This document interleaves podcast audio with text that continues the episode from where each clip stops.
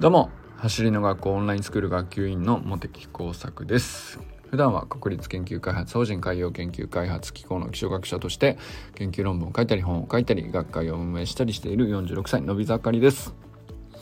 今日はですね、えー、目標目的今年のまあいろいろね、えー、決意であるとかあの決めていることとかそれ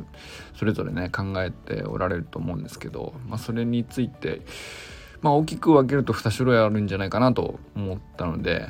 その話をしてみようかなと思います。まず一つは自分にフォーカスしているかっていうこととまあ大きく分けるとそれか自分の周囲との関係にフォーカスしているかっていうこのどちらかで大きく分けてどちらも必ずね少なからずあると思うんですけどどっちに比重があるかっていうのは結構人によるというか何だったらその同じ人であっても同じ課題を毎年掲げていてもちょっとずつその比重が変わってきたりとかそういうこともあるんじゃないかなと。思ったりしたんですよね。まあ、例えば自分にフォーカスするっていうのはすごくシンプルな話で、えー、オンラインスクール生であればあの自分のタイムをいかに上げるかっていう良くするかっていうようなあの目標の立て方っていうのはとてもシンプルな自分にフォーカスした、え目標だと思うんですよね。で一方で、え親子で入っていて例えばお父さんだったりお母さんだったりが、えー、お子さんのためにオンラインスクールに入っている場合はうんとこのオンラインスクールの使い方として自分のまあ周囲って言ったらあれですけど子供はまああくまで他人なわけなので自分と自分の子供との関係にフォーカスしたあの目的であったり目標になってくると思うんですよ。その我が子がより楽しく走りを好きになれるようにっていうことを目的にしているとすればまあそれはこう自分のうんこうなりたいっていうこととはあの種類がちょっと違ってくると思うんですね。でこの差っていうのは実は結構大きいことであのまあ、どちらに自分の目標目的があの比重が置かれているかっていうのはあの普段結構無意識だと思うんですけどまあこういうなんていうか時間がゆっくりある時に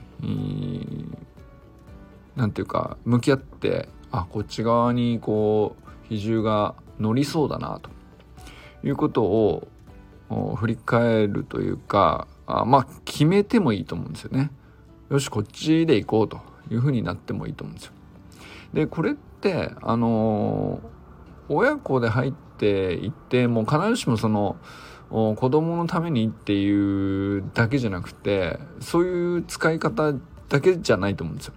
もうあくまで自分がしっかり取り組むことにフォーカスすることで、えー、子供も自然と一緒にやっていれば子供のタイムがついてくるみたいな、まあ、そういう風な、あのー、使い方っていうのは、まあ、ある意味一番ベストに近いですね。オンラインスクールの使い方として。親子で入る場合一番タイムも伸びやすいですし、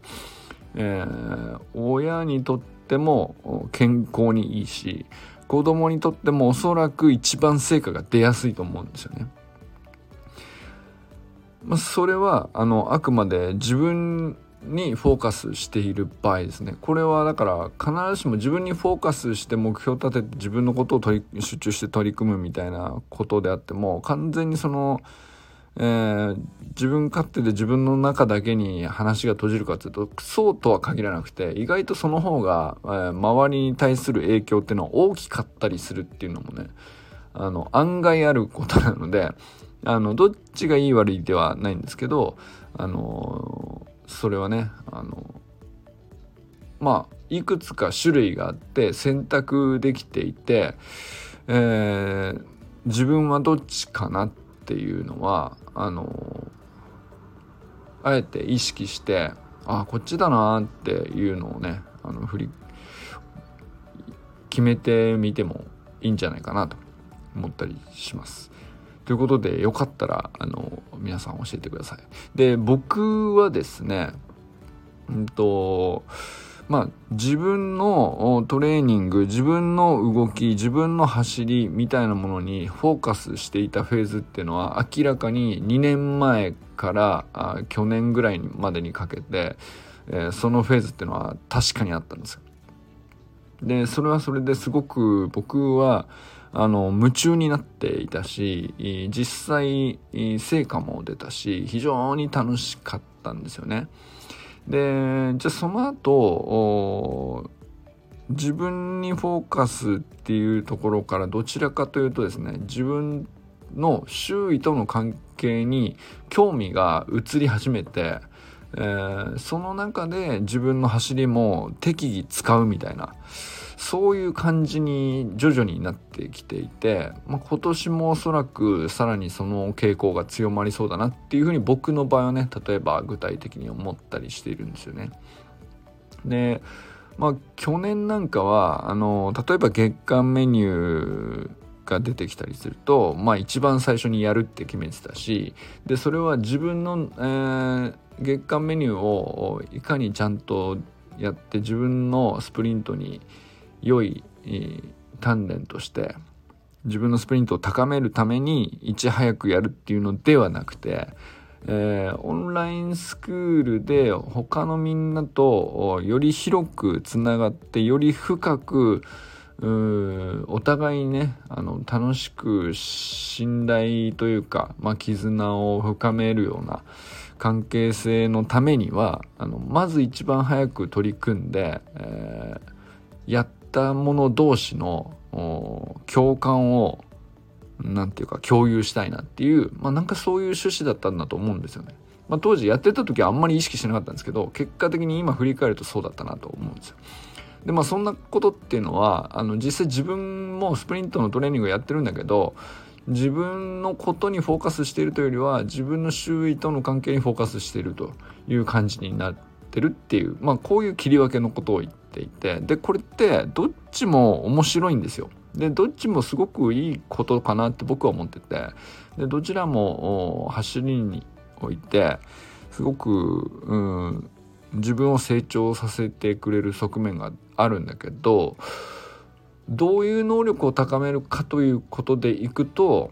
うんとちょっとずつうん伸びる場所が違うというかそういうところがあるんじゃないかなと思うのでまあ皆さんそれぞれねあの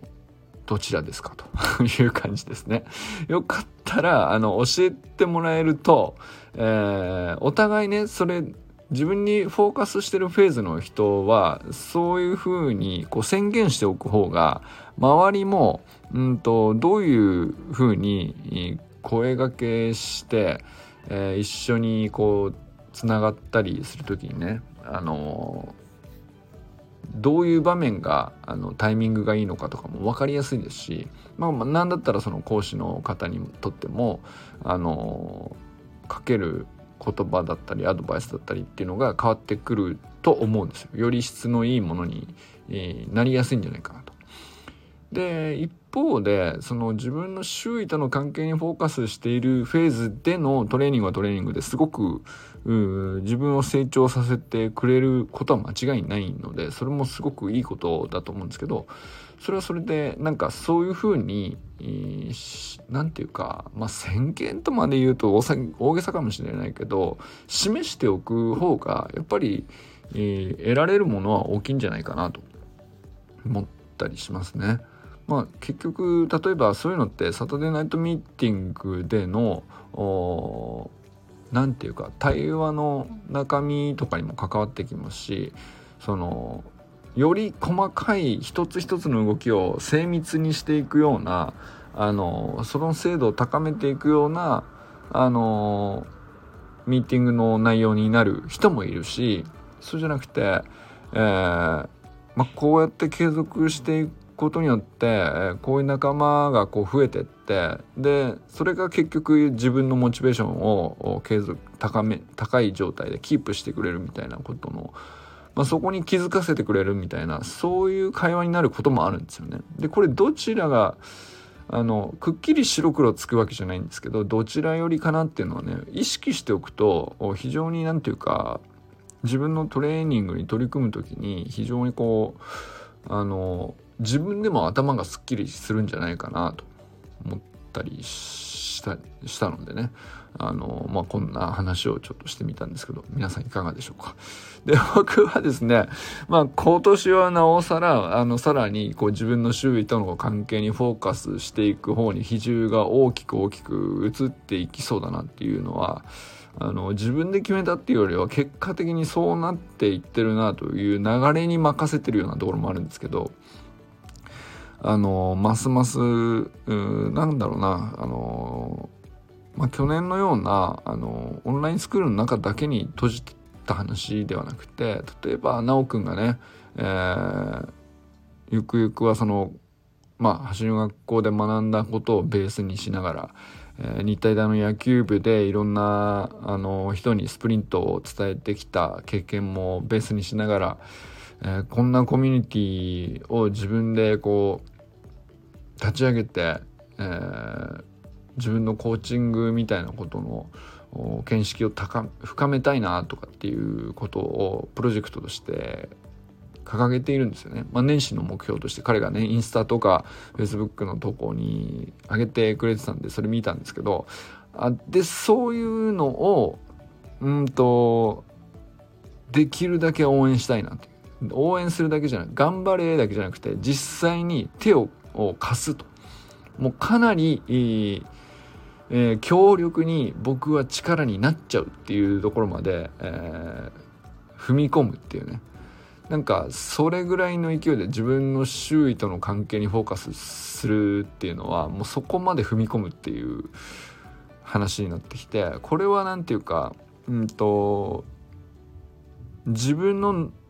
スプリントの能力を高めることにただそのフォーカスするっていうところとは全くその話が変わってくると思うんですよ。でも実際にこう走ることもやり続けていなかったらそこに力を貸すこともできないと思うんですよだから両方必要なんだけど比重が明らかにその僕と修くんとの関係にフォーカスが移っていってるっていうことも間違いないなと思う思うわけですよね。これ結構具体的な話で、えー、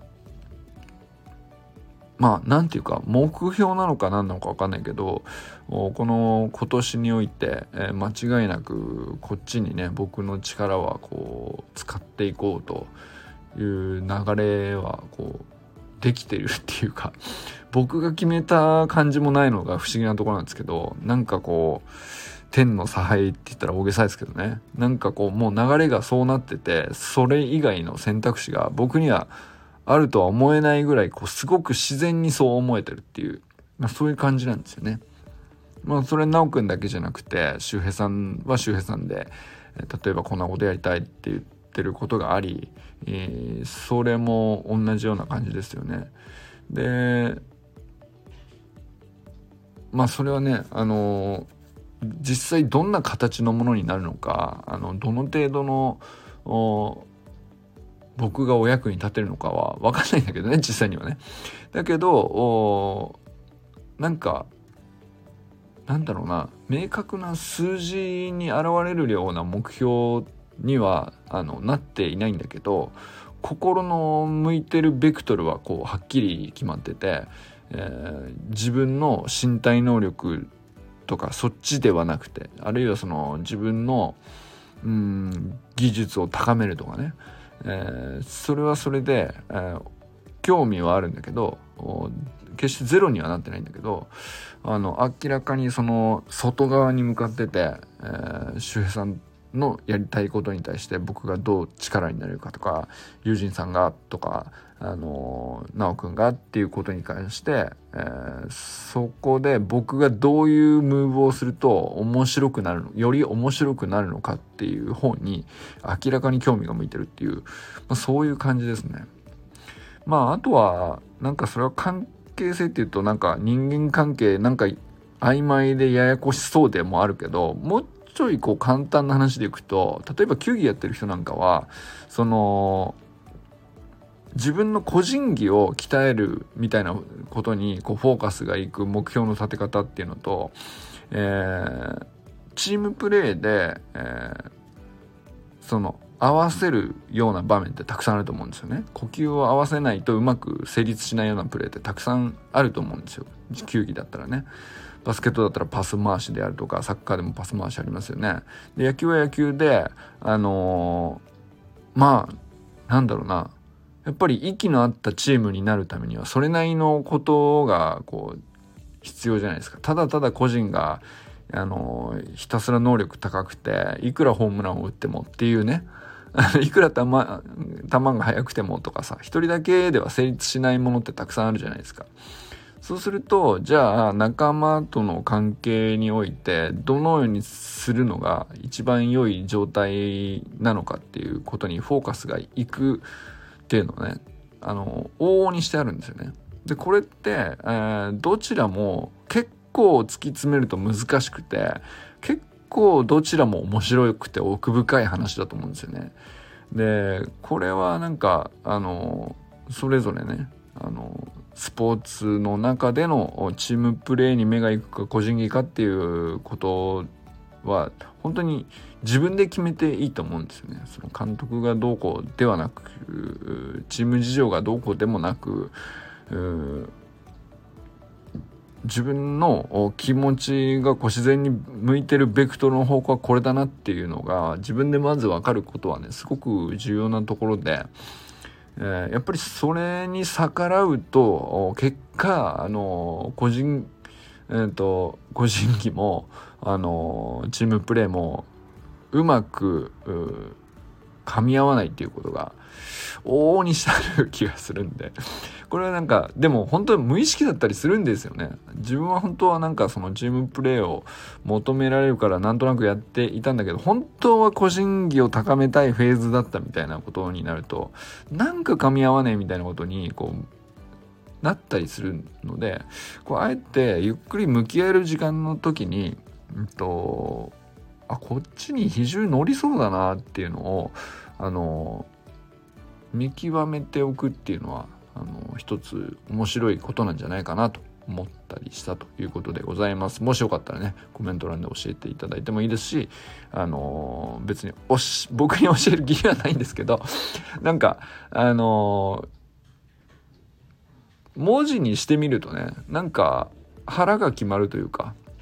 うんそれって結構効果として大きいと思うのでよかったらねえー、お試しくださいということでございました。ということで僕自身もね、えー、こうやって喋って言葉にしてみて初めて、えー、まあ確かに自分今そうだなっていうふうに思ってる最中なんですよ。これね決めた上で喋ってるわけじゃなくて喋りながらそう思ったっていう話なんで、えー、まあこんな感じでねあの適当にこう湧き出てくる言葉に従ってあ実際こっちに心が向いてるんだみたいな感じで定まるところが本当のところだと思うのでなんかそんなことをねあの